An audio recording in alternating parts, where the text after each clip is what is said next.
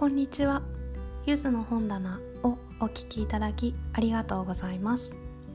この番組は読書が大好きなイギリス在住の私ゆずが読んだ本やおすすめの本をご紹介したり本や読書に関する雑多な話をする番組です。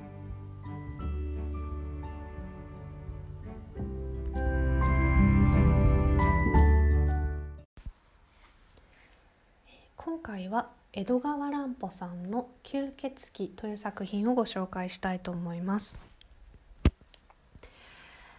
えまず作品概要でえ作者についてですが江戸川乱歩は1894年三重県に生まれました。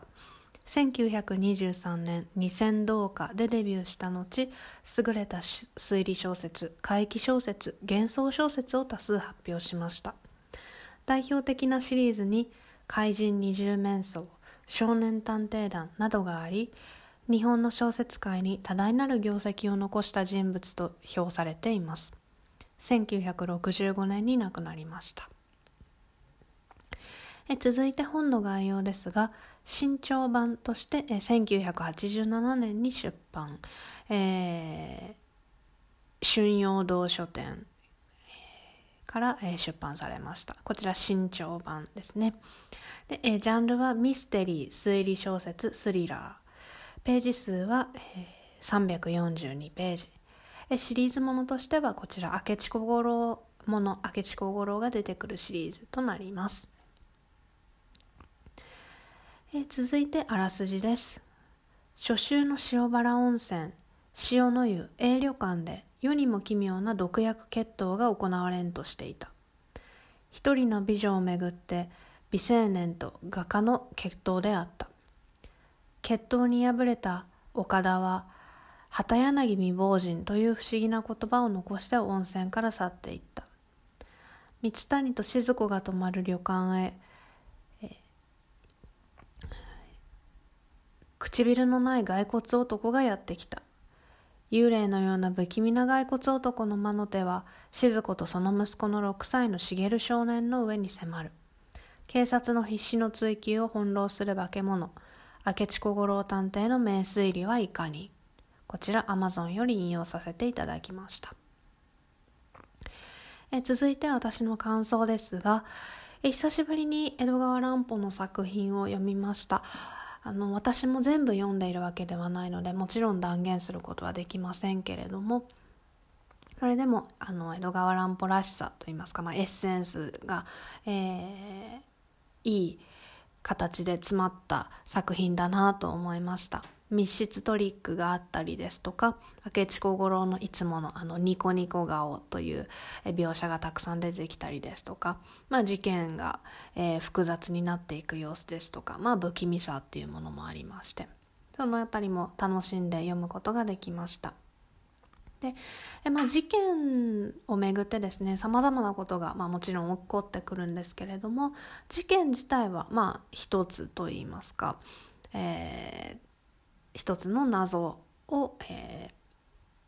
ー、明明らかにしていくということですので、あのこれまであまり江戸川乱歩読んだことがない方でも入りやすいかなと思いました。で私の大好きな、えー、小林少年も今回も大活躍があってでまた、えー、文雄さんという、えー、明智小五郎の力強い助手であり、まあ、パートナーなんですかねでもある、えー、も増えてさらに魅力あふれる、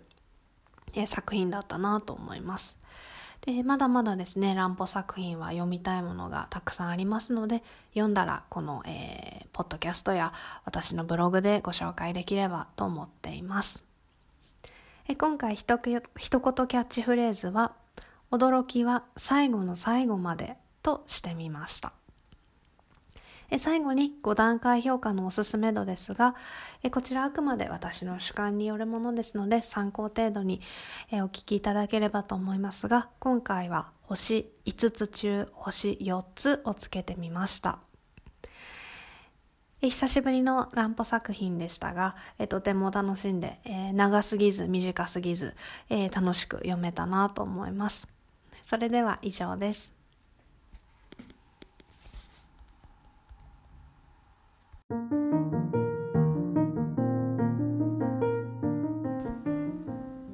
今回もお聞きいただきありがとうございました。